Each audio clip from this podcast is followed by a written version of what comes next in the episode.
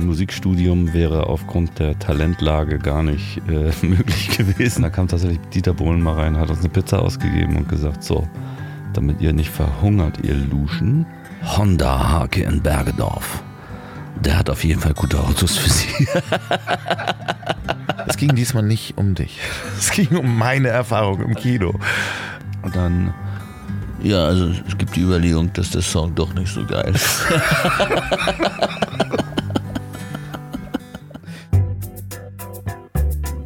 Er war schon Manager, Start-up-Gründer, Geschäftsführer und hat über 20 Jahre Unternehmen beraten. Mit diesem Kasper Kram ist nun Schluss. Andreas Loff haut in den Sack und macht sich mit seinem Wohnmobil auf die Suche nach Menschen und Geschichten. Zack. Herzlich willkommen bei Das Ziel ist im Weg.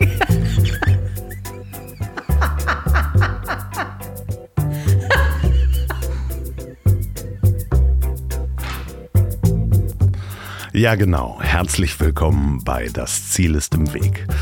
Ich werde jede Woche hier Quereinsteiger, Quertreiber und Querdenker in das Wohnmobil holen, um mit ihnen einen Dialog zu führen. Wow, was für eine Woche. Letzte Woche kam die erste Folge mit Mickey Beisenherz raus und da möchte ich mich ganz herzlich für die Unterstützung bedanken, für die ganzen Facebook-Shares, Instagram-Stories, äh, die es da gab. Ganz herzlichen Dank natürlich auch an Mickey Beisenherz, der das geteilt hat und an den wahnsinnig guten Tommy Schmidt wo ich wirklich dann in den Zahlen gesehen habe, wenn der das in einer Instagram-Story teilt, dass man da gleich mal äh, mehr Zuhörer bekommt. Wir können ganz offiziell sagen, dass äh, die erste Folge von Tausenden von Menschen gehört worden ist, was für mich ein äh, relativ schräges Gefühl ist, weil erstens habe ich damit nicht gerechnet. Vielen, vielen Dank. Zweitens ist es so, dass quasi zu jeder Minute, also geht ja immer eine Stunde und man sieht halt ungefähr, wie lang Menschen hören und wie viele Leute abonnieren, dass quasi zu jeder Minute äh, irgendwo in Deutschland oder in der Schweiz sogar und in den USA äh, meine Stimme zu hören war und die von Mickey Beisenherz. Das war schon ein relativ schräges Gefühl. Dann kam diese Chartplatzierung bei iTunes dazu, was natürlich nur ein Trend war, aber immerhin war ähm, das Ziel ist im Weg auf Platz zwei in Gesellschaft und Kultur. Vielen Dank dafür. Vielen Dank auch für die ganzen Bewertungen und Feedback. Es gab eine Menge Feedback, auch persönliches Feedback. Da erzähle ich gleich noch ein bisschen zu. Ähm, es haben sich verschiedene Agenturen bei mir gemeldet, so Instagram, äh, nee, Influencer. Agenturen. Das war schon relativ merkwürdig. Es haben sich auch relativ viele Menschen gemeldet, die sagten, Mensch, wenn dir mal die Gäste ausgehen, ich komme gerne und spreche mit dir im Wohnmobil. Andere haben gesagt, ich will das Wohnmobil von innen mal sehen. Wann habe ich, äh, wann hast du Zeit? Wann kann ich vorbeikommen? Dem komme ich natürlich auch nach. Ich habe natürlich schon eine Menge Gäste geplant. Es ist total spannend. Äh, eventuell hören wir hier auch äh, demnächst einen Ex-Fußball-Nationalspieler. Mal gucken, ob das klappt. Das ist alles sehr spannend. So, zum Feedback. Und ich fange gleich mal an mit dem äh, positiven Feedback. Das ist äh, natürlich viel einfacher. Es haben mir Leute geschrieben, dass äh, sie meine Stimme sehr schön finden. Das finde ich auch sehr angenehm. Das kann man vorher natürlich gar nicht einschätzen. So, und jetzt komme ich dann gleich mal zu dem negativen Feedback und dann nehme ich einfach mal das Beispiel meiner Mutter die sagte zu mir, die hat sich das durchgehört, hat gesagt, du, das ist alles total schön, aber wer ist dieser Mickey Beisenherz? Das ist ja auch total unhöflich, den hättest du ja mal richtig vorstellen können. Denn einige Leute kennen den wahrscheinlich gar nicht. Das werde ich hier gleich tun mit meinem nächsten Gast. Und dann hat äh, meine Mutter noch gesagt, dass sie äh, besonders schön fand sie den systemkritischen äh, Song am Ende, der gegen den Organhandel ist. Finde ich auch ganz schön. So, wer ist mein nächster Gast? Mein nächster Gast ist Frank Ramon. Und wer ist Frank Ramon? Frank Ramon ist einer der erfolgreichsten deutschen Textdichter und Komponisten und Produzenten des deutschen Liedguts. Er hat über 1000 äh, Songs veröffentlicht und ihr kennt ihn bestimmt oder seine Werke. Um nur ein paar zu nennen, Annette Louisanne, Das Spiel, äh, Roger Cicero, mehrere Platten, äh, Ina Müller, Barbara Schöneberger. Ich durfte mit ihm an der ersten Single von Barbara Schöneberger arbeiten, da bin ich auch immer noch sehr dankbar. und viele mehr. Truckstop, äh, Roger Whittaker. Er war beim äh, Eurovision Song Contest mit einem Song vertreten. Er hat mit dem großen Udo Lindenberg gearbeitet. Wir haben uns über seinen Lebensweg unterhalten, wie er zu dem geworden ist, was er jetzt ist und dass man da vielleicht ein paar Umwege geht. Wir haben uns darüber unterhalten, wie es ist, mit Udo Lindenberg zu arbeiten, warum Dieter Bohlen ihm eine Pizza ausgegeben hat und warum es sich finanziell lohnt, Musicals zu schreiben. Außerdem ist Frank ein extrem feiner und netter Mensch, mit dem man sich gerne unterhält, dem ich gerne öfter essen gehen möchte. Und Frank, vielen, vielen Dank für den Support. Jetzt hört ihr da mal rein. Äh, ich habe während des Podcasts eine ziemliche Erkältung bekommen. Da setzte sich mein Kopf zu, das werdet ihr auch hören. Aber macht euch selbst ein Bild davon. Wenn euch der Podcast gefällt, dann bewertet ihn einfach oder lasst mir einen Kommentar da. Das würde mich sehr freuen. Ich muss jetzt los. Äh, ich muss nämlich noch versuchen, Jens Riewer ein Pfannenset zu verkaufen. Viel Spaß.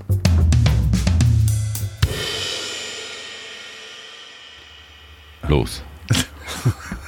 Ja, es kann alles geschnitten werden. Ähm, Hallihallo und äh, willkommen. nee, Hallihallo sage ich nicht. Das sagt man auch nicht mehr.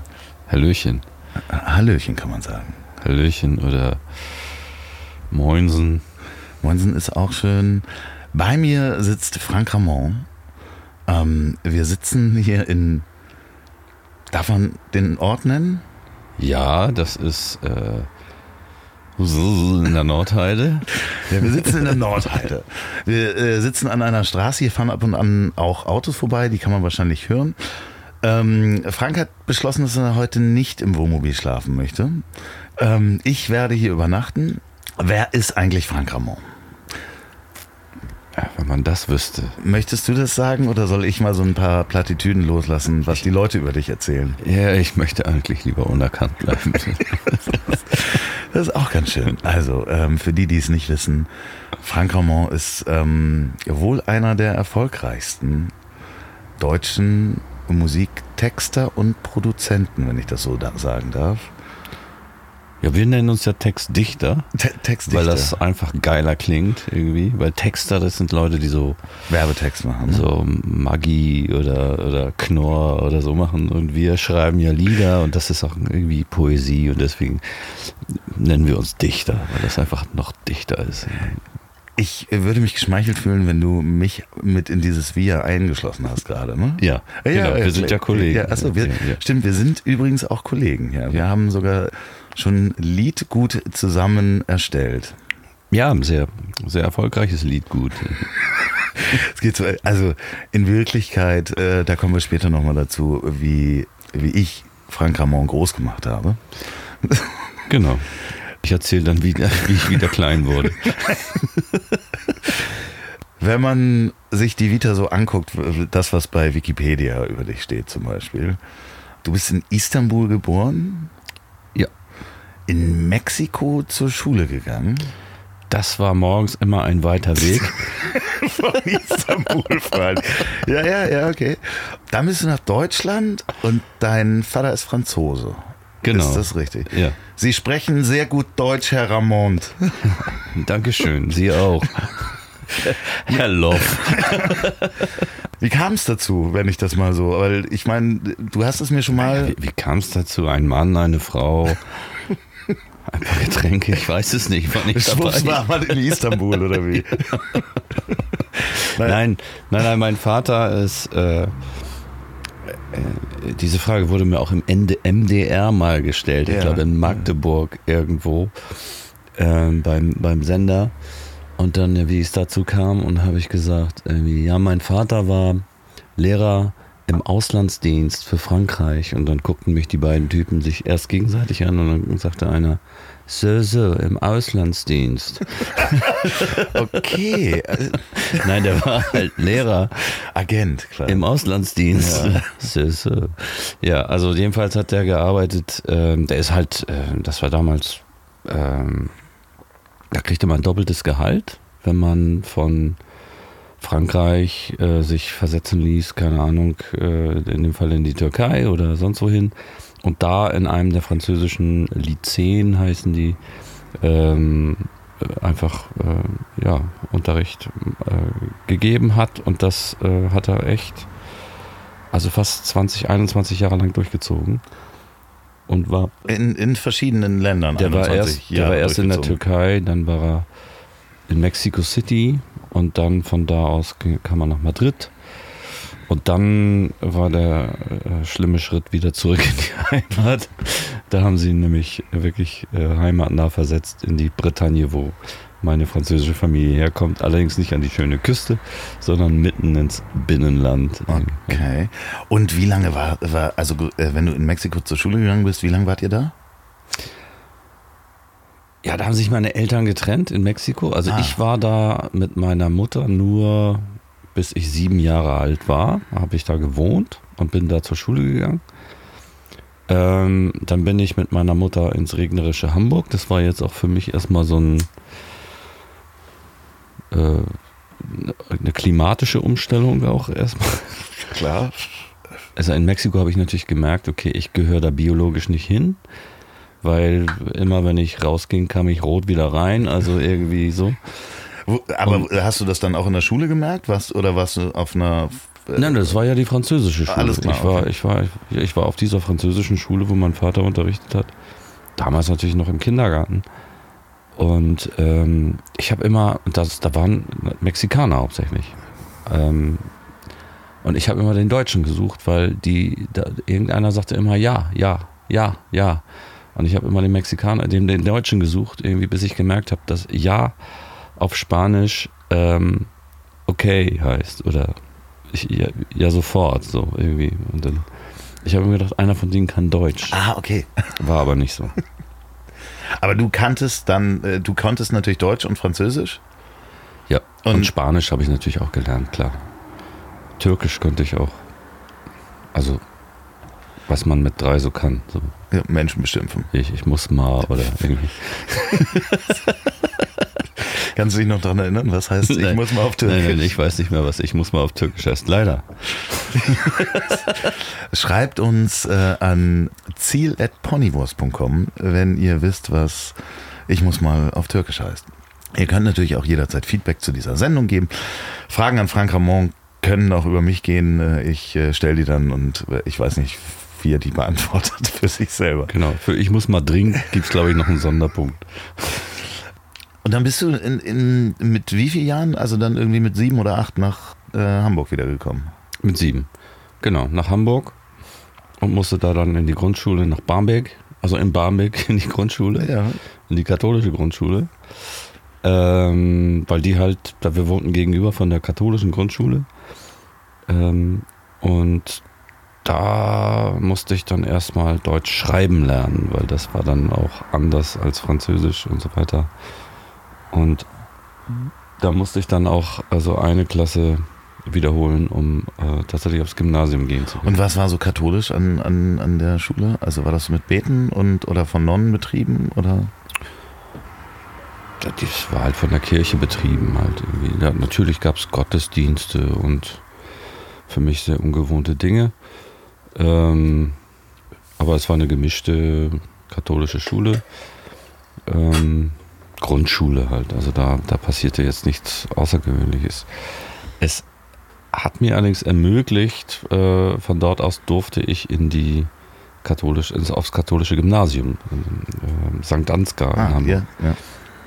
Ähm, das war eine Jungsschule.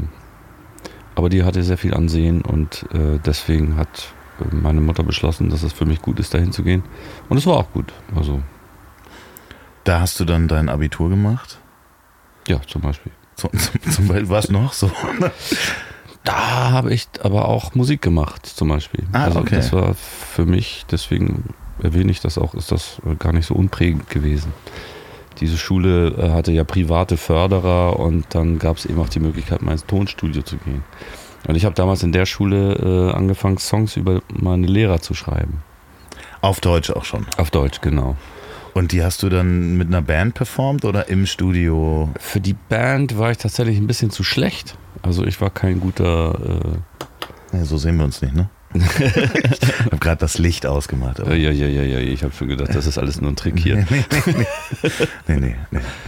Genau, also ich habe dann da so Lieder über den Direktor und so weiter geschrieben. Übrigens hier in der Nähe haben wir äh, in, in der Nordheide äh, haben wir äh, immer so unsere, unsere Besinnungstage gehabt und so.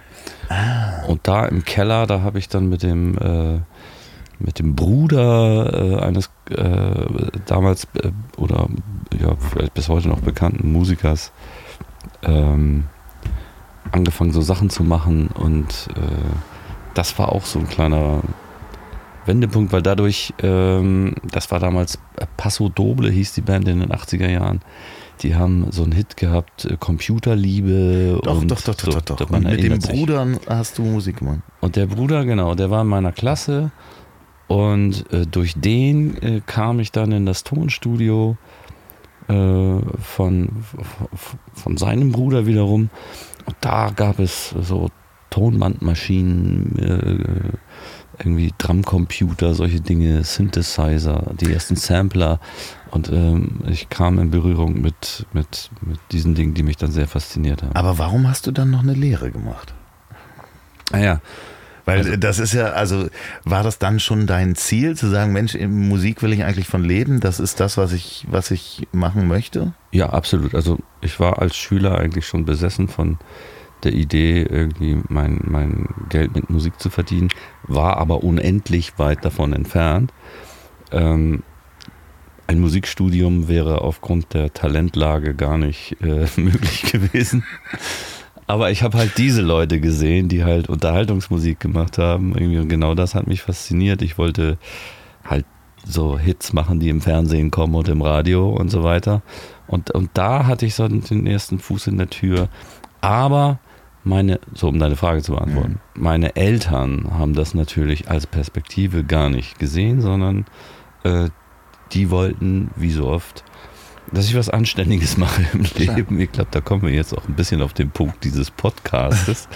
ja. Äh, ähm, und das musste ich natürlich, äh, sagen wir mal, die Ansage, ich will jetzt äh, Musikproduzent werden, war zu der Zeit wahrscheinlich genauso also qualitativ vergleichbar mit der Ansage, ich will Boxpromoter werden oder Zuhälter oder irgendwas. Was?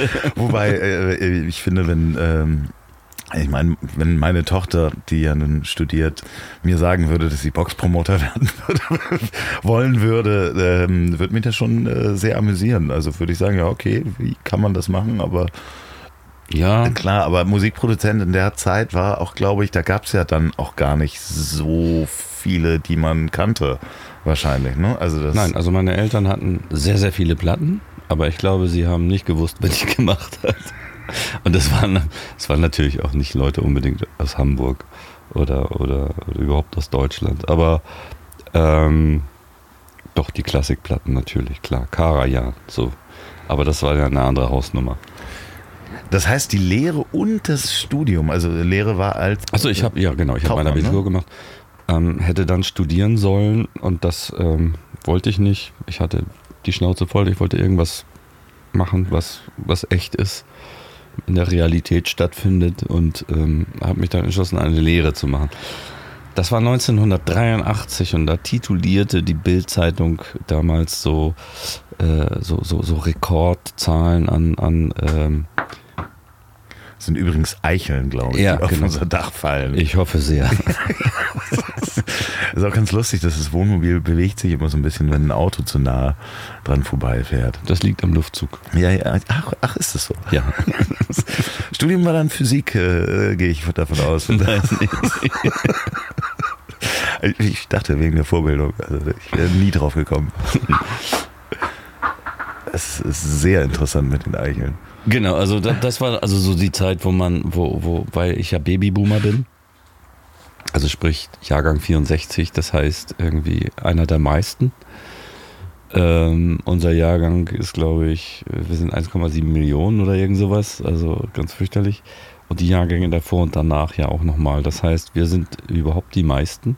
Das wird sich bei der Rente dann wieder bemerkbar machen, wenn wir nichts kriegen.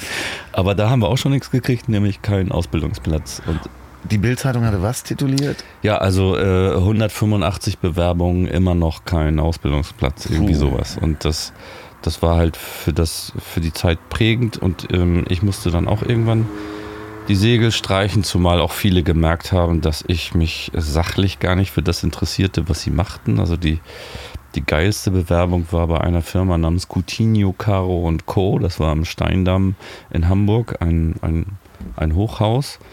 Und ich dachte so vom Namen her, äh, die machen so Kakao oder, oder so. Ich wäre jetzt von der Modemarke gewesen. Nee, ich war. Ich Coutinho? Caro und deswegen dachte ich vielleicht so Caro Café, so irgendwie sowas. So.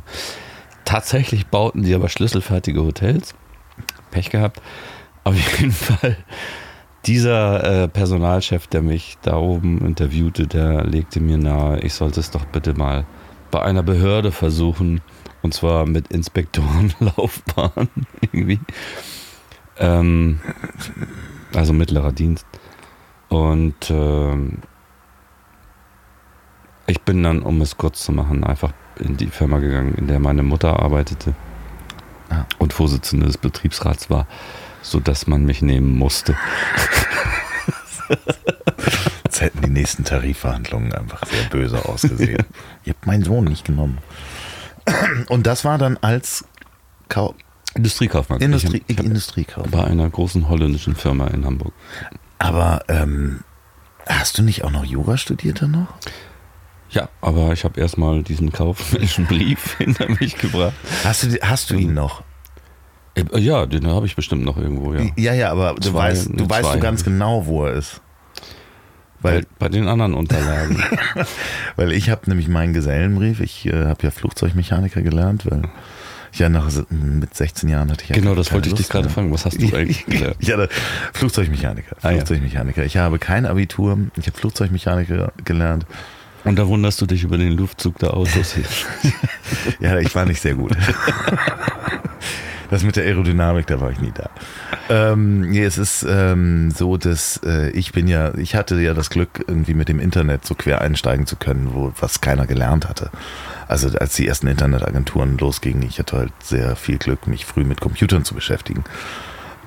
Das ist natürlich eine, eine Zeit gewesen, wo du einfach ja, da konnte jeder, der vorher Krawatten verkauft hat, wenn der wusste, wie eine Webseite funktioniert, dann äh, konntest du dann eine Karriere drauf aufbauen. Und so bin ich ja eigentlich auch in die Beratung gekommen und so weiter. Aber du hast dann auch weiter, wir haben uns da ja mal drüber unterhalten, Musik gemacht. Immer auch neben Studium und Genau, ja. Also das war nicht so- ganz durchgehend. Also während, während der, der Lehre habe ich dann irgendwie versucht, ein Studio. Äh, nee, das war danach, genau. Ich, während der Lehre habe ich gar nichts gemacht. Da habe ich nur die Lehre gemacht und danach hatte ich dann Feierabend und bin ich nach Hause und fertig. Nee, und dann kam die Bundeswehrzeit. ah, ja. Da Ja. musste ich dann zur Bundeswehr und da äh, habe ich dann meine Gitarre mit hingenommen und da lernte ich dann einen kennen, der auch irgendwas gemacht hat und dann haben wir beschlossen, wir bauen zusammen ein Studio äh, nach, der, äh, nach der Bundeswehrzeit und der hat dann auch tatsächlich einen Raum gefunden, das war dann in äh, der Dorotheenstraße in Hamburg in so einem Bunker. Ähm, den es heute gar nicht mehr gibt, der ist abgerissen worden. Wie sie das geschafft haben, weiß ich nicht. Den wollten wir uns teilen, also diesen Raum und dann da dieses Studio bauen. Und dann hat er aber schon gleich am Anfang die, die Miete nicht mitgezahlt und irgendwas war da. Und also am, am Ende, er hatte das zwar besorgt, aber am Ende hatte ich diesen Raum alleine und, ähm, und habe dann da äh, eine Gesangskabine reingebaut, so richtig Baumarkt und dann los geht's, irgendwie Leichtbau und dann ähm, das Equipment mir zusammengekauft und ähm, Was für Art von Musik hast du damals da gemacht? das war noch, es war ja Anfang der 90er Jahre, nee, Ende der 80er Jahre. Ich wollte so Dance-Zeugs machen, weil mir das irgendwie so am verkäuflichsten erschien. irgendwie. War das das Studio, wo auch in dem Bunker Dieter Bohlen schon Nee, gearbeitet hat, der dir irgendwann mal eine Pizza ausgegeben hat? War das nicht da? nee, nee, da war ich, das war später, da war ich in, einem, in, in dem Studio, wo Dieter Bohlen seine Produktion gemacht hat. Ah, das war ja in, in der Osterstraße. Das Studio 33, das es auch nicht mehr gibt, auch in einem Bunker. Das ist- ist jetzt in Major auf Mallorca. Soll auch angeblich genauso aussehen. Nee, da habe ich, äh, da habe ich halt irgendwann mal hinten mit einem äh, Kollegen namens Bülent Aris, Bülow genannt, der hat zwischendurch Backstreet Boys gemacht und all so ein Kram irgendwie. Aber damals noch nicht. da haben wir da zusammen gesessen. Und dann kam tatsächlich Dieter Bohlen mal rein, hat uns eine Pizza ausgegeben und gesagt, so, damit ihr nicht verhungert, ihr Luschen. Sehr sympathisch, Und- aber nett. Ja, immer eine Pizza. genau. Nee, aber dieser andere Raum, den ich mir da gebaut hatte, da, da kam dann Udo Lindenberg tatsächlich irgendwann mal rein. Er meinte, ja, hier ein kleines Geheimstudio und so. Und da habe ich dann tatsächlich auch mit ihm dann so Demos gemacht für irgendwas. Dann- Du hast ja aber später auch nochmal äh, mit ihm zusammengearbeitet. Nee, das Ne? war da. Ach, das war das. Das, Das war ein war da. blauer Planet und Genau, also die Und- Demos, ne? Also dann, Ja. dann hat er natürlich zur Produktion seines Albums sich in das übliche Studio eingemietet und dann habe ich da produziert mit ihm. das heißt, okay, wenn ich, ich stelle mich jetzt mal, wir stellen uns mal ganz doof, ja. Ich bin jemand, der möchte eine Platte rausbringen. Ja. Also hast du dir aber ein schlechtes Zeitalter gewählt. Okay, ich möchte, ich, ich möchte ein Songkonzept, wie auch immer man das nennt heute. Wie nennt man das denn? Es ist doch immer noch eine Platte, wenn ich äh, ein Album, ein Ja, ich meinte das jetzt auch ganz allgemein, weil das ist natürlich eine schwerere Zeit. Aber ich, wenn du jetzt ein, eine, einen Song aufnehmen möchtest und publizieren möchtest in Genau. irgendeiner Form, dann äh, musst du ihn natürlich erstmal aufnehmen. genau. Aber, aber davor kommt noch das Schreiben und das ist ja viel, viel wichtiger. Ja, ja, klar, aber wenn ich jetzt so dein Businessmodell, ohne dass wir jetzt über Zahlen oder ähnliches sprechen, wenn ich dein Businessmodell sehe und sage, ich bin jetzt ähm, jemand, ich kann vielleicht ein bisschen singen, ich habe vielleicht ein Gesicht, kannst du mir nicht mal ein paar Songs machen? Funktioniert das? Rufe ich dich da an und dann guckst du, ob ich singen kann oder nicht und ob das Sinn macht? Genau, es kann mich einfach jeder anrufen. Die Telefonnummer ist. Nein, das, das, 01. das muss natürlich auch für mich Sinn machen, weil das ist ja so, also nochmal für, für Leute, die da nichts von wissen, es ist einfach so, dass man als Autor tatsächlich nur bezahlt wird, wenn die Lieder, die man geschrieben hat, auch laufen, also gespielt werden im Radio, im Fernsehen oder wenn sie auf Tonträgern oder per Stream oder Download irgendwie verbreitet werden. Also es gibt nicht dieses, äh, äh, gib mir mal einen Song, ich gebe dir da Das zwei, kann- das- 2000 Mark für Das, und das dann können wir das- gerne machen, wenn du irgendwo noch 2000 Mark hast. Ja, ich will halt nur, also klar, ich, ich weiß das ja auch, du bist ja auch, da kommt ja dann die GEMA-Geschichte dazu. Ja, ja, Ähm, genau. Da habe ich mich gefragt, kriegst du auch deine GEMA-Abrechnung auch immer noch per Post? Nein. Weil das wäre ja, also bei mir sind es ja, und ich habe ja nicht so viele Lieder, die bei der GEMA gemeldet sind, aber bei mir sind es ja schon immer vier Seiten Papier, bei dir müssten das ja, Genau, das war zuletzt ein Paket, was dann kam. ja. Aber nein, nein, das ist natürlich alles längst digital und macht ja auch Sinn, weil man will ja keine Wälder mehr abholzen, nur damit einer seine GEMA kriegt. Irgendwie, das ist ja klar. Also nein, das kommt heute alles, beziehungsweise das kann man heute einfach alles online gucken und fertig. So. Da gehe ich nochmal in die Lehre bei dir, Ja, wie ja. das geht. Aber wo, äh, wir waren stehen geblieben bei ähm, äh, kleines Studio in einem Bunker und Genau, da war ich nämlich inzwischen auch offiziell Student.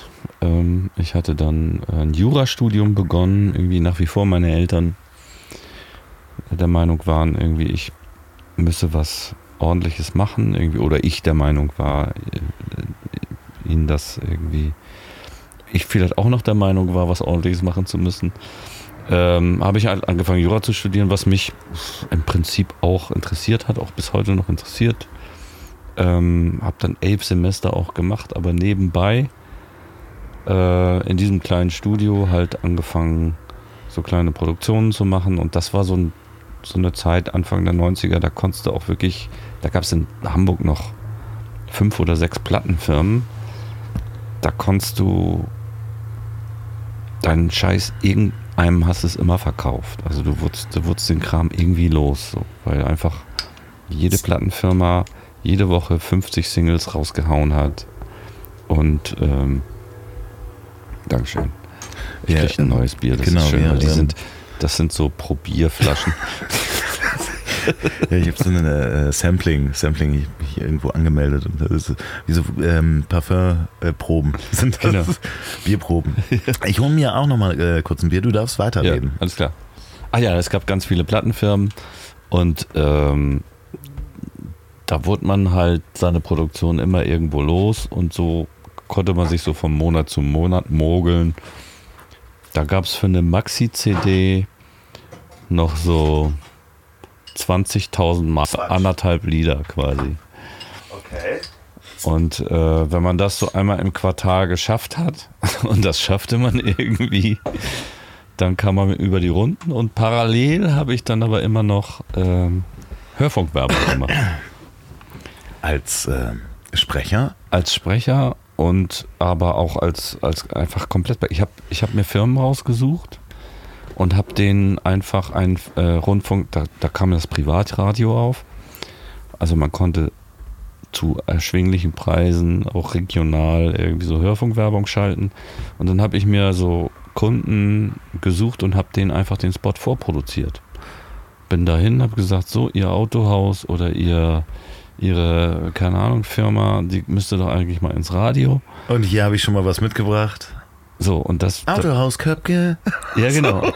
Und der eine äh, meinte dann, das, das war so ein Touristikunternehmen, der meinte, ja, und was wollen Sie mir jetzt hier was vorsingen oder was? Und dann habe ich gesagt, nein, wir haben eine Kassette. Hier haben Sie ein Kassettengerät. Und dann musste irgendjemand dann los und ja, hol Sie mal ein Kassettengerät. Was hat denn der junge Mann da? So, und damit habe ich mir dann das äh, nebenher Geld verdient. Weißt du noch äh, eine Werbung, die du damals gemacht hast, die prägend war, die du mal, kannst du das mal vorsingen? Ich habe nämlich keinen Kassettenrekorder hier dabei. Also, Honda Hake in Bergedorf. Der hat auf jeden Fall gute Autos für Sie. und das Ostseebad Damp, da kann man auch prima Urlaub machen. Und äh, was hatte ich noch? Ähm, Hast du auch schon diese, diese, diese Trailer? Schweinske, saugut.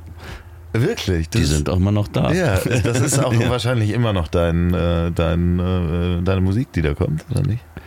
Nee, ich glaube, die schalten keine Werbung mehr, die brauchen das nicht mehr. Ich fand das ja auch im Kino früher sehr schön, dass, äh, weißt du, wenn so der Lokal äh, Hähnchen von äh, hier um die Ecke, jetzt direkt noch, also, also noch so, das verkrisselt war, ne? Wo ja, genau, aber dann auch so Stimmen, die dann so, ja, wenn Sie wirklich was Leckeres essen wollen, dann kommen Sie zu uns. Hier gleich um die Ecke. Nee, das war schon ein bisschen professioneller als ja, das. klar. ja, aber du weißt, was ich meine. Ja. Das, also ich gehe ja A, kaum noch ins Kino und äh, B, glaube ich, gibt es diese Art von Werbung nicht nee, mehr. Es war ja Rundfunkwerbung. Ich habe ja, auch schließlich ja, ja, ja, klar. Ja, ja, ja. Ich, äh, es ging diesmal nicht um dich. Es ging um meine Erfahrung im Alles Kino. Ähm, dass ich das als Kind immer sehr schön fand. Okay, Rundfunkwerbung. Ich kriege übrigens einen Schnupfen, falls äh, das Ja, ja, und falls ich den morgen auch kriege. Ja, ist ja kein Problem. Wann kamen die ersten Auftragstexte, Lieder, wo die großen Stars bei dir vor der Tür standen? Na, die standen natürlich erstmal gar nicht vor der Tür, sondern ich habe irgendwie verzweifelt versucht, wahrscheinlich so umgerechnet zehn Jahre, äh, irgendwie auf, äh, auf irgendeinen äh, Nenner zu kommen. Habe dann lauter kleine Veröffentlichungen gehabt und ähm, damals war das auch noch möglich.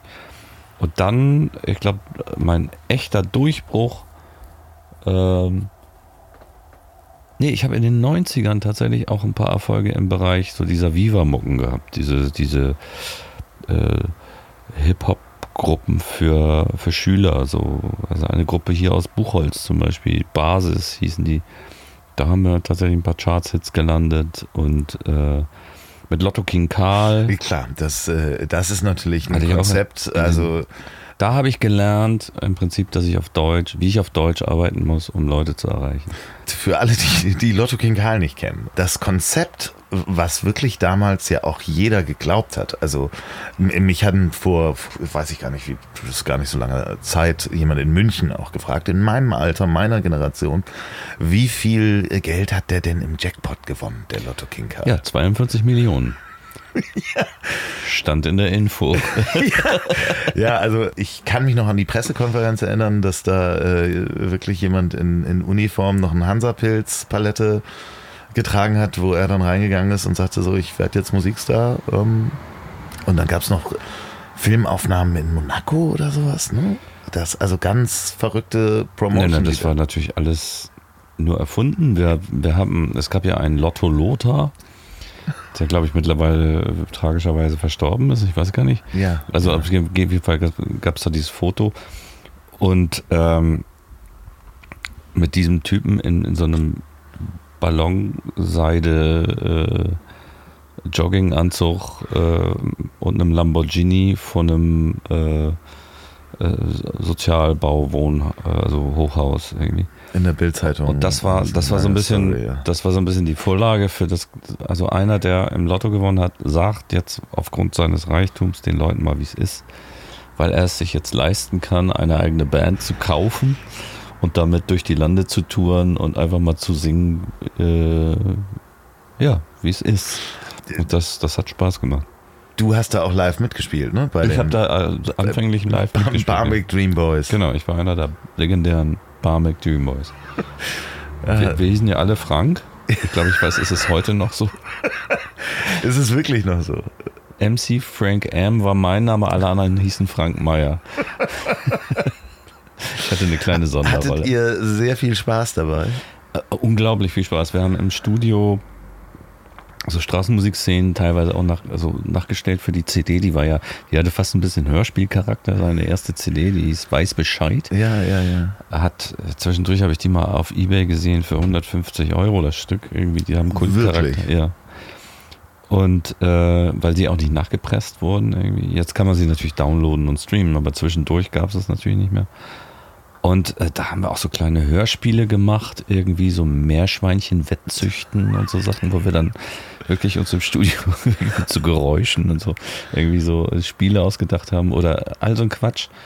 Und eine, ein Lied äh, mündete in so einer Straßenmusiksituation, wo wir dann äh, vermeintlich auf der Straße in Barmbek stehen und dann schmeißen uns die Leute so ein und zwei Markstücke hin. Und, und vom ersten Konzert an schmissen uns die Leute ein und zwei Markstücke auf die Bühne, wenn wir dieses Lied gespielt haben. Was dann Das ja war- aber war- trotzdem das auch war- Geld ist, ne? Am Das war ein Ende echter. Nebenverdienst. Aber das ging ja dann doch auch immer weiter und immer höher und äh, lauter. da bin ich irgendwann ausgestiegen, beziehungsweise er hat mich ausgestiegen, hat dann alleine weitergemacht. Aber ich habe da in dem Moment begriffen, natürlich Deutsch funktioniert gut, wenn es, wenn es ein, eine Rolle spielt, wenn Leute damit in einer Form unterhalten werden, die irgendwie über das bloße, dieses ein Lied über die Liebe hinausgeht und so weiter und so fort. Da habe ich mein Strickmuster eigentlich entdeckt, äh, mit dem ich dann später auf Deutsch, aber dann auf seriöserer Ebene, sage ich mal, Erfolg hatte, dann mit Annette Louisanne und Roger Cicero. Das war dann 2004, als ich mit Annette angefangen habe zu arbeiten. Zwischendurch gab es eine, eine echte Krise. Ne? Da Also gab es die- ja aber grundsätzlich eine Schallplattenkrise. Da Davon mal ganz abgesehen äh, gab es da gab's Also die ja, Musikindustriekrise. Die meine ich, genau.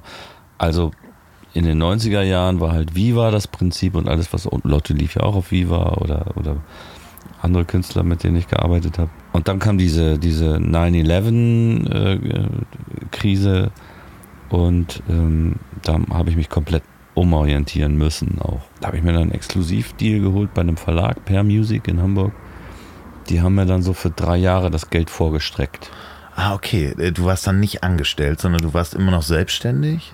Genau. Du bist ja jetzt auch selbstständig und immer, immer gewesen. aber du hast einen festen Vertrag sozusagen gehabt bei denen. einen Exklusivvertrag. Also ich Okay. musste alles, was ich äh, schrieb, bei denen verlegen. Äh, dafür haben sie mir dann eben einfach pro Jahr eine Summe gezahlt, von der ich auf jeden Fall leben konnte. So. Und da habe ich mich dann so ein bisschen, das gab mir die Luft, mich umzuorientieren, irgendwie nicht zu sagen, okay, ich mache jetzt mal alles, was von mir verlangt wird, sondern ich überlege mir jetzt mal selber was. Und das war dann das mit Annette. Wir haben uns 2003 versucht für den, also 2002, 2003, die- am einem Donnerstag rief ich dich an und sagte, wir haben die Chance am Montag bei der Bild-Zeitung im Vorentscheid zum Vorentscheid äh, vom äh, Eurovision Song Contest etwas einzureichen. Und du hast gesagt, ja, ja, du kommst mal am Samstag vorbei. Dann sind wir am Samstag vorbeigekommen. Am Telefon hatte ich gesagt, wir hatten eine Refrain, einen Refrain, der hieß I speak English like a one and français, oui, oui, madame. Italiano, que sera, Espanol o la chica. Das war alles, was, was wir bis dahin geschrieben hatten. Das ist doch großartig. ja, am Ende, ich habe ich hab ein Zitat noch mitgebracht von diesem Song. Wir haben es übrigens geschafft, am Samstag und Sonntag diesen äh, Song fertig zu produzieren. Man kann ihn auch, glaube ich, nirgendwo mehr hören. Aber äh, seitdem ich Dolmetscher bin im Supermarkt, heißt Bounty wieder Twix. Und auch im Außenministerium, da läuft ohne mich nichts. How goes it you, George W., sag ich ins Telefon. Völkerfreundschaft ist meine Mission. Das ist eigentlich zeitlos, oder? Es ist zeitlos. Es, ist, es, ist, könnte, es könnte gerade gestern geschrieben worden sein. Ja, das war unser größter Erfolg übrigens von den Aroma Boys, im Vorentscheid, vom Vorentscheid äh, rauszufliegen. Das hat sehr viel Spaß gemacht. Wir haben sehr, sehr viel Spaß gehabt. Wir haben ja auch einen Song zumindest geschrieben, der ja dann auch noch äh, von Frau Schöneberger gesungen wurde. Genau, ja. Zu hässlich für München, zu dumm für Berlin. Das hat wirklich viel Spaß gemacht. Was ja eines beweist, dass es sich immer lohnt, ein Lied zu schreiben, weil wenn es auch nicht verwendet wird für das, was äh, gerade man sich denkt, irgendwie, wenn, wenn es irgendein, irgendeine Qualität hat, irgendwann kommt es raus ja, und, und da, findet seine Leute. Da habe ich mich gefragt, wenn du so viele Stücke geschrieben hast, gibt es auch so ganz späte Überraschungen, dass du plötzlich irgendwie in deine GEMA-Abrechnung guckst oder sonst was und denkst so, was war der alte Schinken denn jetzt hier? Wieso ist der denn plötzlich der in Mexiko gespielt? Nee, oder weiß ich nicht, oder plötzlich hat er viele Downloads. Gibt es da irgendwie so Überraschungen oder ist das alles vorausschaubar? Dazu bin ich dann, glaube ich, wieder zu jung, weil also es ist tatsächlich äh, noch keins dieser Lieder, die ich geschrieben habe, wieder gecovert worden und hat einen ähnlichen oder größeren ah, Erfolg okay, gehabt als ja. vorher. Das passiert logischerweise äh, natürlich selten zeitnah. Also sagen wir mal, da muss so ein Lied mindestens 10, 15 Jahre alt sein, bis bevor man, äh, bevor so ein, so ein, Künstler, ein anderer Künstler sagt, ach, das ist längst vergessen, das mache ich mal neu irgendwie. Ähm, das kann natürlich passieren, wenn ich irgendwann Mitte 60 oder 70 bin, dass dann irgendjemand sagt, ach hier, ich will doch nur spielen oder kann jetzt hier die Schuhe aus oder irgendwas. Das mache ich jetzt nochmal neu.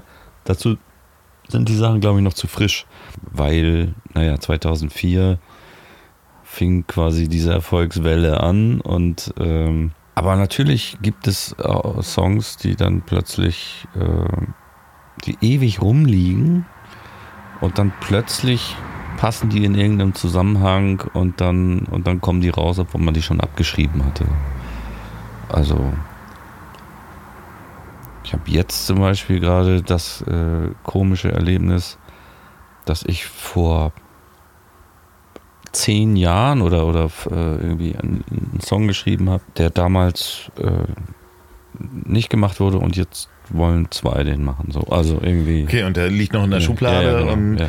du schlägst sie dann auch irgendwo vor oder haben die den noch irgendwo gehört? Und genau, der ist dann irgendwo aus der Versenkung da lag dann noch und hier dann, lag dann äh, kann ich ja auch noch hoffen, dass irgendwann noch mal jemand vorbeikommt und äh, die I speak English like a one. ja, genau. Oder es gab noch so andere schöne Songs, die du auch für uns damals pack etwas Nitroglin, äh, Nitroglycerin auf die Cerankochstelle. Genau, lass dich nicht äh, scheiden. Genau. Und da waren so ein paar schöne Klopper dabei. Das stimmt, das ist, passt jetzt gerade in diese Max Giesinger, ich habe euch alle Liebzeit gerade nicht so richtig rein. Nee, aber, komisch. Ja. ja, aber dabei, ja, naja, nee, ich möchte da gar nicht qualitativ urteilen, weil ähm, der Song hatte wenigstens eine Botschaft mit dem Glied eine ganz, eine ganz klare Botschaft. Ja, und manchmal vermisse ich die Botschaft. Die das ist eine Anleitung. ja, genau. Das. Ah oh Gott. Und dann wird man so, aber eher auch Auftragstexter für, kriegt man dann, hören dann zum Beispiel Truckstop, haben die dich dann gehört und gesagt? Achso, äh, nee, für die habe ich schon lange vorher gearbeitet. Okay. Das war einfach auch hier aufgrund der, der örtlichen Nähe so, dass in einem Studio in in der Nordheide. In der Nordheide. genau. Aber so, wie kommt dann so ein, na, wie heißt er denn noch? Äh, Abschied ist ein scharfes Schwert. Ja. Wie heißt er denn noch? Äh, Roger. Roger. Whittaker. Whittaker. Der Roger, der Whittaker. Genau. Der, genau, der brauchte auch Texte. Also genau genommen brauchte der Übersetzung. Also ich mache ja auch viele Adaptionen, nennt sich das, aus, aus äh, vom, vom Englischen ins Deutsche oder was habe ich nicht alles, Finnisch ins Deutsche, irgendwie äh, Dänisch, äh, Holländisch und so weiter. Aber da holst du dir dann einen Übersetzer? Da hole ich mir einen Übersetzer und äh, der und sagt mir, schiebst dann die Worte mal so hin und her. der sagt mir, was da mal so stand. Ja. Und dann muss das da auch ungefähr wieder hin. So, und dann, ja. Und das, also ich, das war im Wesentlichen das, was ich für Roger. Da war ich allerdings auch, ähm, da hat dann einer was Böses geschrieben drüber. Das war so das erste Über Mal. den Song, oder? Über, über die Texte, irgendwie über die deutschen Texte. Da gab es so bei Lautstark oder wie das heißt, eine Rezension, die dann also über mich herzog und sagte irgendwie, ja, die Texte, die wären doch irgendwie blöd. Und ich war ja aber nur der Übersetzer. Ich hatte ja eigentlich das geschrieben, was da auch vorher stand. Und das waren seine größten Hits, also Welthits. Und so zog also dieser Rezensent vermeintlich über mich her, in Wahrheit aber über Roger Whittaker. Roger Whittaker, das. Welthits. Darf man darüber reden eigentlich, wie diese Menschen so dann im Studio, wie das war? Den mit hab denen ich nie arbeiten? getroffen. Du hast den nie getroffen? Nee, den habe ich nie getroffen. Nee. Ich fand das nur so lustig, aber ich, ich was ich so ein bisschen sammle irgendwie, ist äh, die Zusammenarbeit mit Künstlern, die ich noch aus meiner Kindheit kenne. Okay, das ist. Und von dem hatten meine Eltern ganz viele Platten, deswegen fand ich das irgendwie lustig, für den zu arbeiten. Aber ich habe auch mit ganz vielen anderen, Truckstop ist zum Beispiel, äh, ich fand es reizvoll, da ist schon wieder eine Eichel aufs Dach gefallen. Ich fand es reizvoll, für Truckstop zu arbeiten, auch weil das, glaube ich, die erste Musik ist, die ich wahrgenommen habe in Deutschland. Nachdem ich von Mexiko nach Deutschland kam, erfuhr ich aus dem Radio, dass der Wilde Westen gleich hinter Hamburg anfängt, in einem Studio in Maschen, gleich bei der Autobahn. Und dieses, das sind so Songs aus meiner Kindheit. Und dann später mit diesen Leuten zu arbeiten, hatte dann so was Nostalgisches. Das war dann irgendwie so wie ein warmes Gefühl. die sozusagen. Biene Maya kennenlernen oder so. Ja? Wann war das mit der Biene Maya? Nein, aber nein, die habe ich tatsächlich nie getroffen. Warum? Also, Das steht überall, aber Gott. Die, die hat einen Stachel. Ja, das ist unglaublich. Willi, ich kann leider Willi nicht nachmachen, aber der. Warte auf mich. Biene Meier, warte auf mich. Dann, es gibt eine wunderschöne Geschichte. Ich schneide sie raus, wenn du sie nicht erzählen magst. Du hast irgendwann mal nachts um drei einen Anruf bekommen von äh, Udo Lindenberg. Ja, ja, ja, ja, ja, Udo, Udo, ähm, Udo ist, äh, der, der kennt keine Pausen irgendwie. Das ist so. Es war, also Anfang der 90er Jahre habe ich für Udo Lindenberg halt gearbeitet und das, da fing ich halt morgens um neun an in dem Studio und dann hat man irgendwas gemacht. Dann kam Udo um 17 Uhr dazu. War dann entsprechend kritisch und sagte irgendwie, ja, hier, wie viel, was ist hier? Und dann ist 48 Spuren waren da so. Haben wir bei Spur 1 angefangen, ja, nicht so, nicht so geil. Spur 2, ja, auch nicht so, so geil. Spur 3, Spur 4, für 48. Alles neu, alles nochmal, alles anders. Und dann, ähm, dann war es so 2 Uhr früh oder so, irgendwie. Ja, super, super geil und Hitler ist unterwegs und so. Und dann fuhr man so nach Hause und, äh, oder ich damals, und ähm, dann klingelte um drei das Telefon und er war dran und sagte irgendwie, ja, wer ist da? ich so, ja, Frank, du hast mich angerufen irgendwie. und dann, und dann sagte er, ach so, ja, ja, ja, ich sitze hier mit, wie heißt du? Und dann irgendjemand, mit dem saß er da irgendwie an der Bar vom Hotel Atlantik. Und dann, ja, also es gibt die Überlegung, dass der Song doch nicht so geil ist. Ah, großartig. Ich habe gerade das, Das ist, das ist halt, das ist, na gut, das ist, das ist halt so, ne? Also Musikgeschäft. Ja, ich habe gerade das Buch, äh, das Hörbuch, äh, das Neue. Äh, Obwohl, man muss ja auch beim Podcast sagen, wenn ich sage das Neue, Ja, Podcast ist ja on demand. Es kann ja sein, dass uns die Leute in 20 Jahren hören. ja vielleicht oder, lebe ich schon gar nicht mehr. oh, ja, das kann sein, dass dann habe ich den Podcast durchbrochen. es kann natürlich auch sein, in 200 Jahren hören Aliens das. Und wenn wir dann sagen, ja, ich höre gerade das aktuelle Hörbuch, dann wissen die gar nicht, dass es das gar nicht aktuell ist. Das ist ja, das ist ein Problem. ja, das, Wie lösen wir das? ja, lass uns äh, äh, doch nochmal ein Physikstudium anfangen. Ich denke, das ist, Zeit ist ja auch. Liebe Aliens, das hier ist alles nur Spaß. Ja. Wenn du jetzt zurückguckst und einem jungen Menschen nicht mir jetzt als jungen Menschen, sondern einem jungen Menschen, der jetzt anfängt, äh, sich dafür zu interessieren, wie er sein Leben gestaltet, was würdest du dem mitgeben? Also erstmal gibt es keinen, es, es gibt keinen vorgezeichneten Weg. Ich glaube, es gibt auch keinen Menschen, der mit 18 schon weiß, was er mit 40 leisten kann. Einfach einfach mal Holzwege gehen und äh, dann eben auch wieder zurück. Was, mal, was soll's? Man kann ja alles Mögliche mal ausprobieren. Jungen Menschen in dieser Zeit, wir zeichnen das hier auf im Jahre 2018, liebe Aliens. Sehr gut in dieser Zeit ist es ja auch so, ich meine, ich habe auch Kinder, so, so wie du, in einem, in einem entsprechenden Alter, die, die jetzt so anfangen zu lernen. Ich bin schon Großvater. Du bist schon Großvater. Ich bin schon Großvater. Also ich rede jetzt aber jetzt von deiner ja, Tochter, ja, nicht, nicht von, äh, von deinen Enkeln. Da weiß man nicht, dass es, das ändert sich. Also, aber auf jeden Fall ist es so, dass man ja in so einer Zeit lebt, wo die jetzt sich im Gegensatz zu uns früher in den 80er Jahren nicht auf den Füßen rumtrampeln, sondern ähm, für die ist ja alle Platz. Und da muss man sich einfach mal ausprobieren. Und einfach mal gucken. Das denke ich auch jetzt bei meinen Kindern irgendwie, wenn die darüber reden, was, was sie werden wollen. Und dann sagen sie so das oder jenes, dass ich dann auch nicht gleich sage, irgendwie ist doch Quatsch, mach doch, weil das, weil ich weiß, dass ich nicht weiß, ob das Quatsch ist. Sondern das kann ja genau das Richtige sein. Und ich bin einfach nur zu doof, es zu kapieren, weil ich einfach nicht weiß, was morgen sein wird. Und ich immer noch in Kategorien denke, die es schon gar nicht mehr gibt. Und deswegen muss man einfach irgendwie sich ausprobieren. Das Entscheidende ist, dass man rechtzeitig erfährt, wozu man gut ist und wofür die anderen einen brauchen. Weil letzteres ist nämlich das, wofür man bezahlt wird. Und das sagen einem die anderen dann aber auch irgendwann. Ja. Ich bin ja auch mit meiner Gitarre in diese Branche reingegangen und dann hat man irgendwann gesagt, ja. Gitarristen gibt es schon so ein paar. Kannst du auch Text? und dann war es das eben irgendwie. Und das ist, das hätte ich zum Beispiel als Jugendlicher nicht geahnt oder äh, wirklich nicht gewusst, dass das äh, irgendetwas ist, womit äh, ich tatsächlich mein ganzes Leben verbringe dann.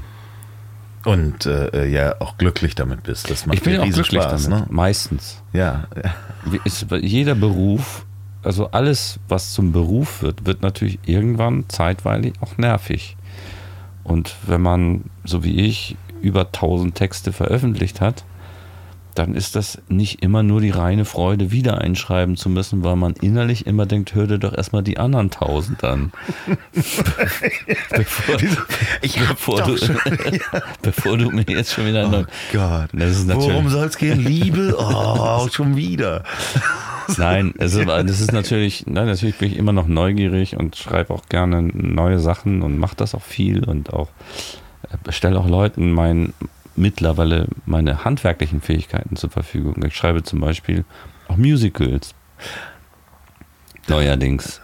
Was ja ein anderer Markt ist, den ich auch gesucht habe, nachdem jetzt der Tonträger ja nun seinem äh, dem, dem, Ende geweiht ist, sozusagen, ist natürlich die Veranstaltung die, das Ding der Zukunft, nämlich da, wo die Leute am, äh, vorne äh, äh an der Kasse bezahlen müssen, um reinzukommen. Sie können es nicht klauen, nicht downloaden, nicht gar nichts. Sie müssen bezahlen, um reinzukommen und es sich anzusehen.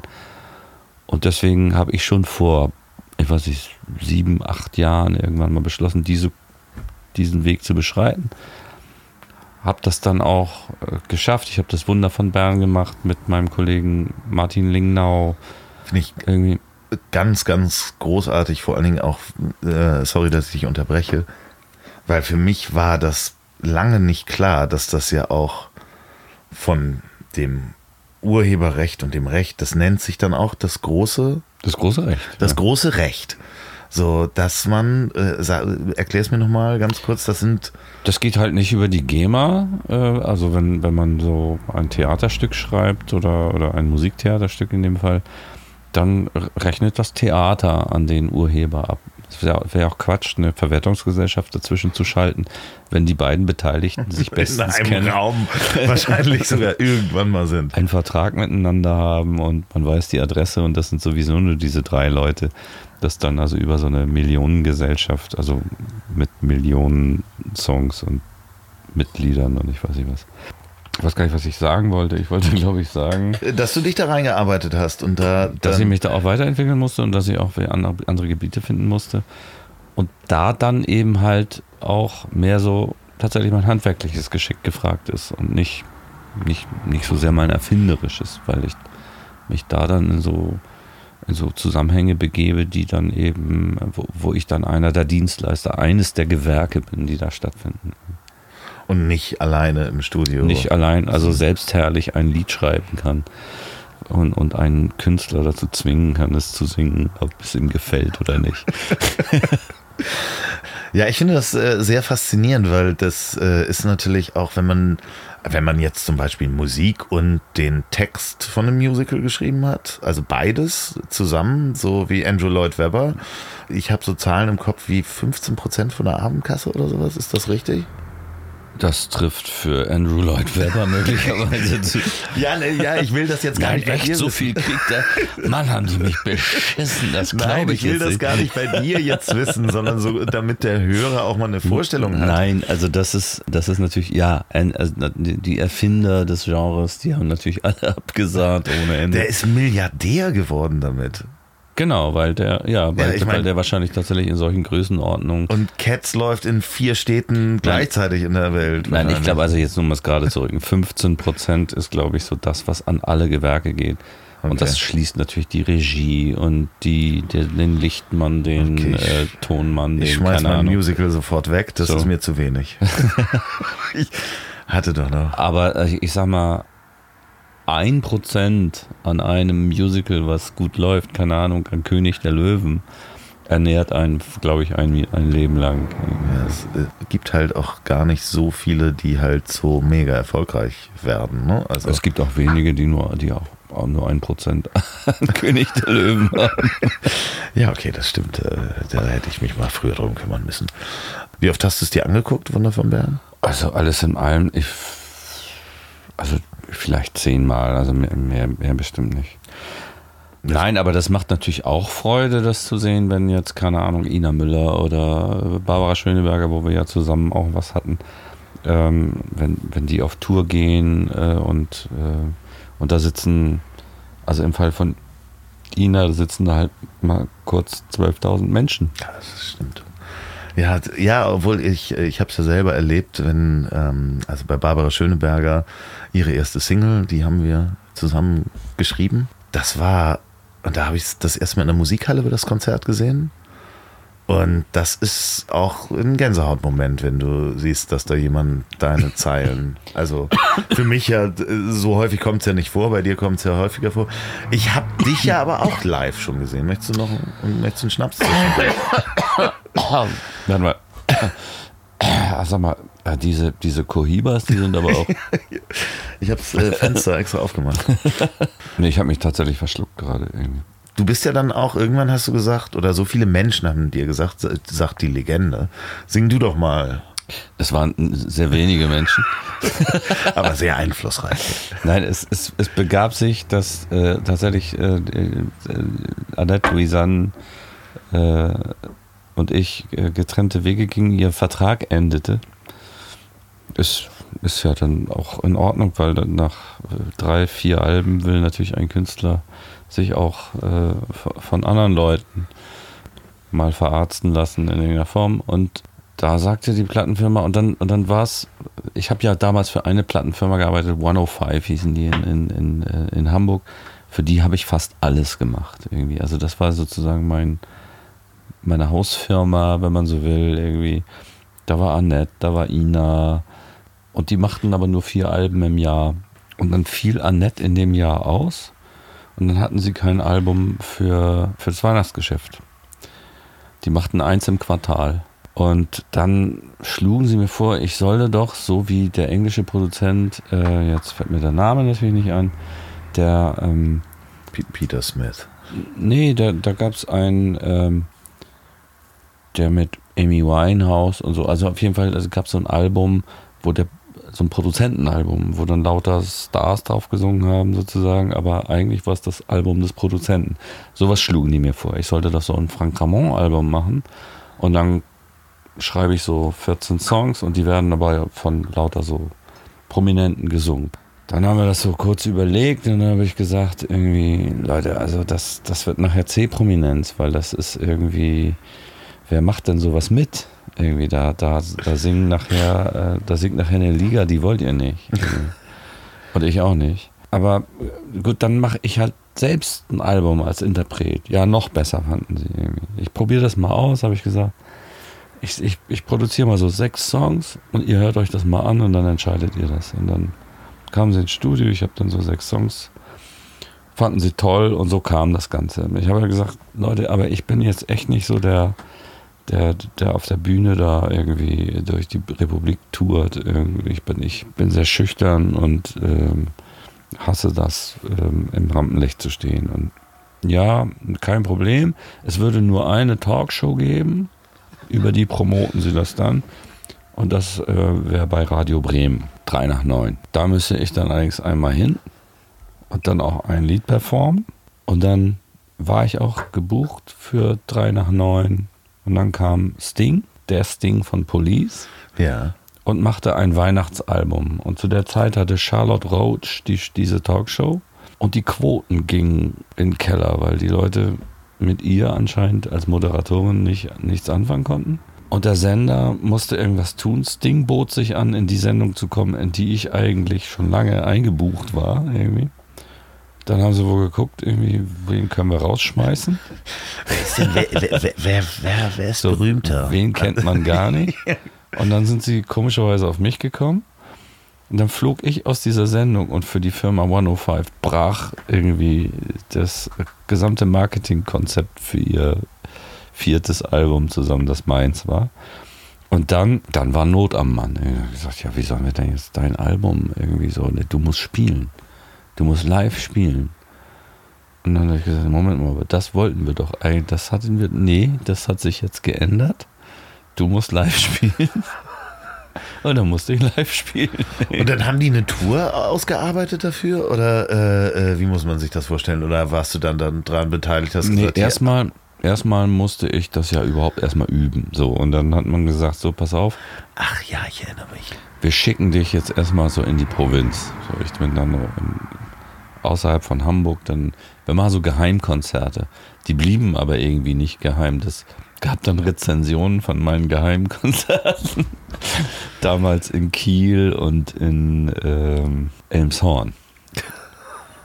Das waren total äh, lustige Konzerte, weil das waren. Das, Wie viel Mann ungefähr? Das, das waren so Kneipen ja, oder, okay. oder, oder, oder in dem anderen Fall total sympathisch.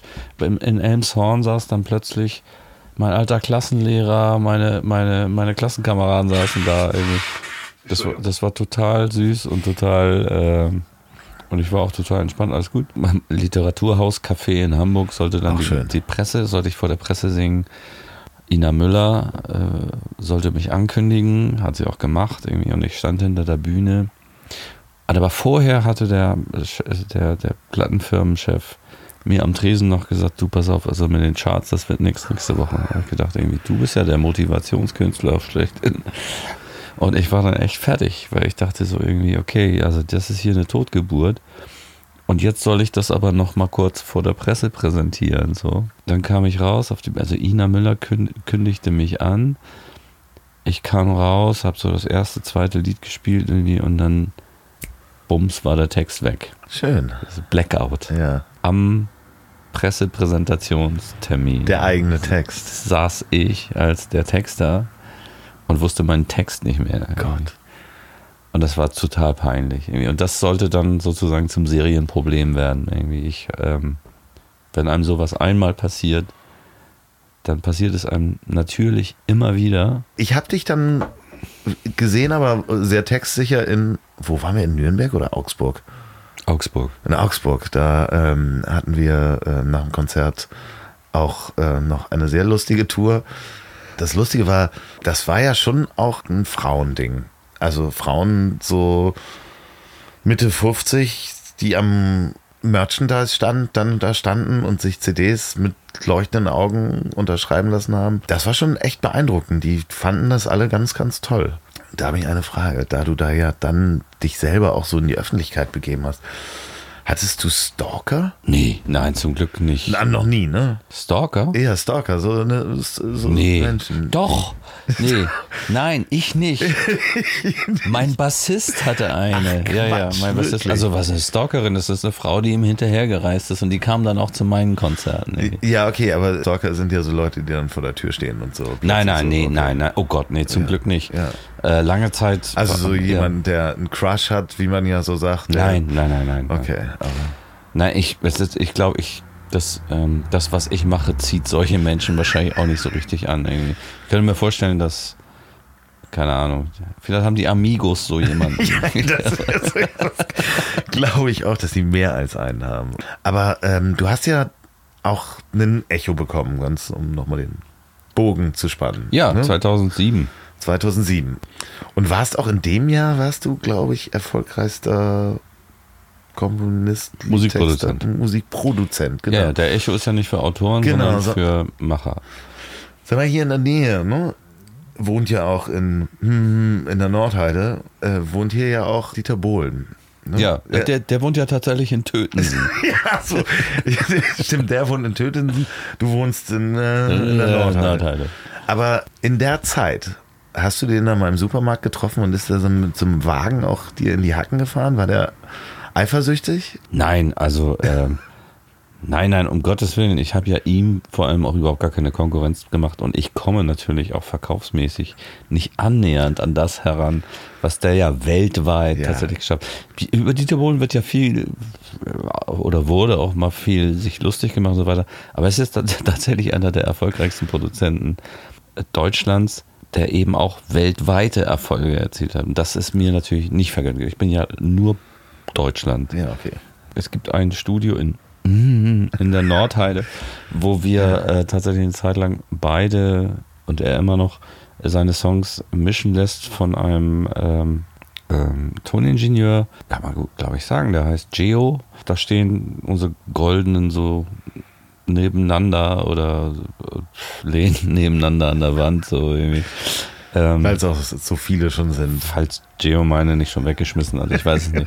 Und der hat, glaube ich, damals, äh, hat Dieter hat das Spiel, also meinen ersten großen Hit, im Radio gehört und der fiel halt sehr auf und Geo hatte den gemischt, weil die Stimme zu laut war. Also ich hatte zu Geo gesagt, mach die Stimme laut und, den, und so. Also ist mir gesagt, die ist schon klar, die ist zu laut. Die ist 5 Dezibel zu laut. Okay. gesagt, ja, das soll aber so sein, weil ich möchte, dass das im Radio rausfällt aus dem Programm. Und dann hat Dieter tatsächlich bei Gio angerufen und gesagt, hast, kennst du das Lied da? Das ist zu laut. Nee, das fand er gut. So, hat ihm ja, gefallen, geil. angeblich. Ja. Aber man trifft sich hier nicht in, äh, äh, in der Nordheide. Nein, absolut nicht. Nee. Nadel habe ich. Nadel war mal bei mir zu Hause. Oh. Ja. Äh, ähm, wir haben auch mal ein Konzert gegeben, damals mit äh, äh, Nadel. Da war, warst du da nicht auch dabei, wo Nadel dabei war? Nee. Wir hatten ein Stück, das hieß, es ist nicht so einfach, ein Lude zu sein. Und äh, sie sagte nach dem ganz, ganz Konzert, das ist ja ganz tolle Musik, aber ich verstehe nicht, warum es so schwierig ist, ein Jude zu sein. Und das, ein, ein Jude zu sein ist doch ganz einfach. Du kommst auf die Welt und bist ein Jude. irgendwie. Ja, aber äh, Frank, vielen Dank für dieses Gespräch. Das müssen wir öfter machen, finde ich. Wieso, wie, wie oft willst du sowas senden? Ich komme ich komm einmal die Woche jetzt vorbei. Das ist halt immer freitags 19 Uhr. Das war ja erst meine Jugend. Ja, es wird eine Fortsetzung geben, sagen wir das so. Dann kommen wir nochmal mit dem Mobil im äh, tiefen Winter vorbei. Äh, wenn ich nächste Woche kriege ich auch Winter. Und dann reden wir endlich mal über dich. Ja, das ich, äh, ich mache ja immer so einen kleinen Text davor und dann äh, äh, ich bin ja gar nicht so wichtig. Mein lieber Frank. Ich auch nicht. Das stimmt. Prost, warte hier, das äh, muss auf jeden Fall noch auf die Eicheln.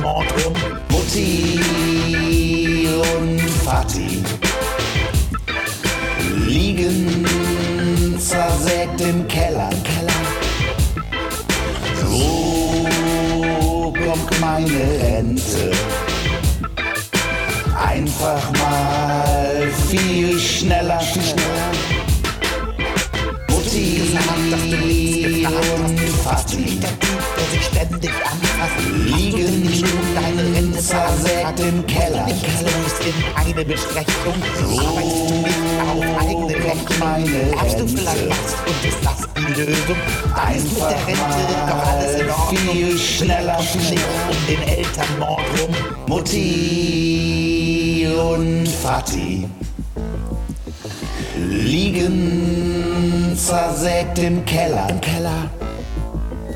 So kommt meine Rente. Einfach mal viel schneller. Viel schneller.